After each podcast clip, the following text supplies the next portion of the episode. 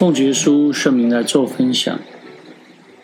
进入天国的门是窄的，进入天国的路坎坷崎岖不好走，进入天国的路是小的，要找着的人也不多。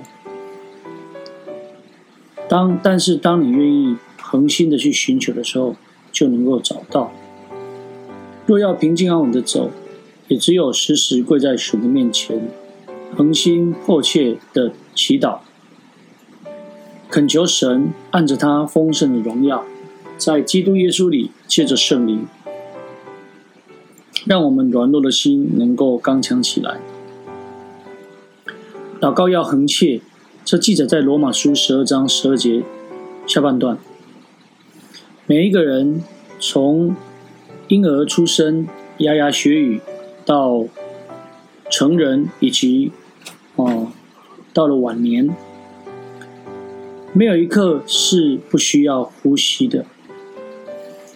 我们常常会讲，读经是来领受神的话语，是来吃神的灵粮。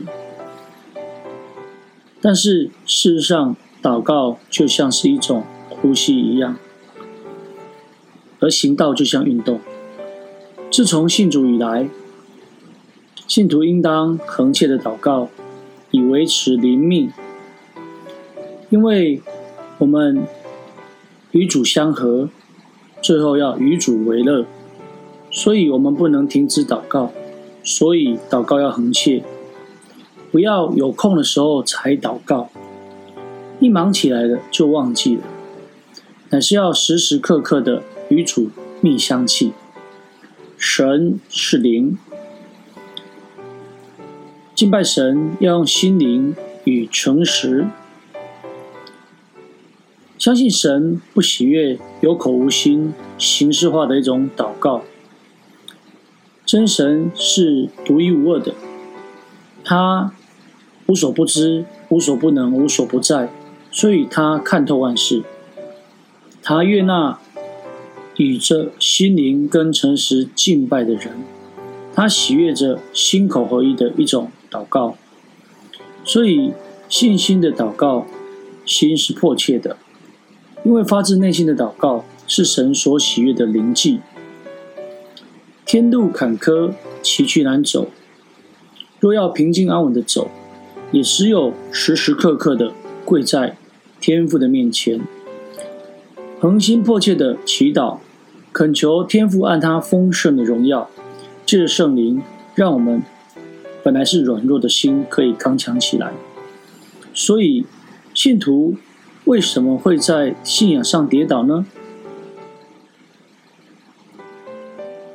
主的仆人为什么在工作上会失败呢？我们回到以利亚的身上来思考一下，他当时借着神行了多大的神迹，然后他差一点在信仰上软弱。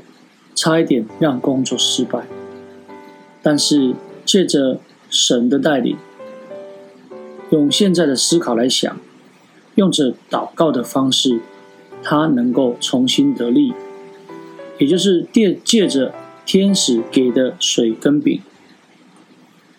今天我们也是一样，在圣经里面还有一位但以理先知，也给我们啊留下恒切的祷告。虽然当时的王要他禁止向他的神来祷告，这个命令已出，但是他却可以在自己的家里一日三次双膝跪在神的面前祷告感谢，跟平常一样。也就是说，不管情境怎么样，不管困困难有多么的大。他都能够一日三次的祷告，所以求主帮助我们，能够如同像保罗说对罗马教会所说的，祷告要恒切，最后将一切的荣耀归给天上真神，哈利路亚，阿门。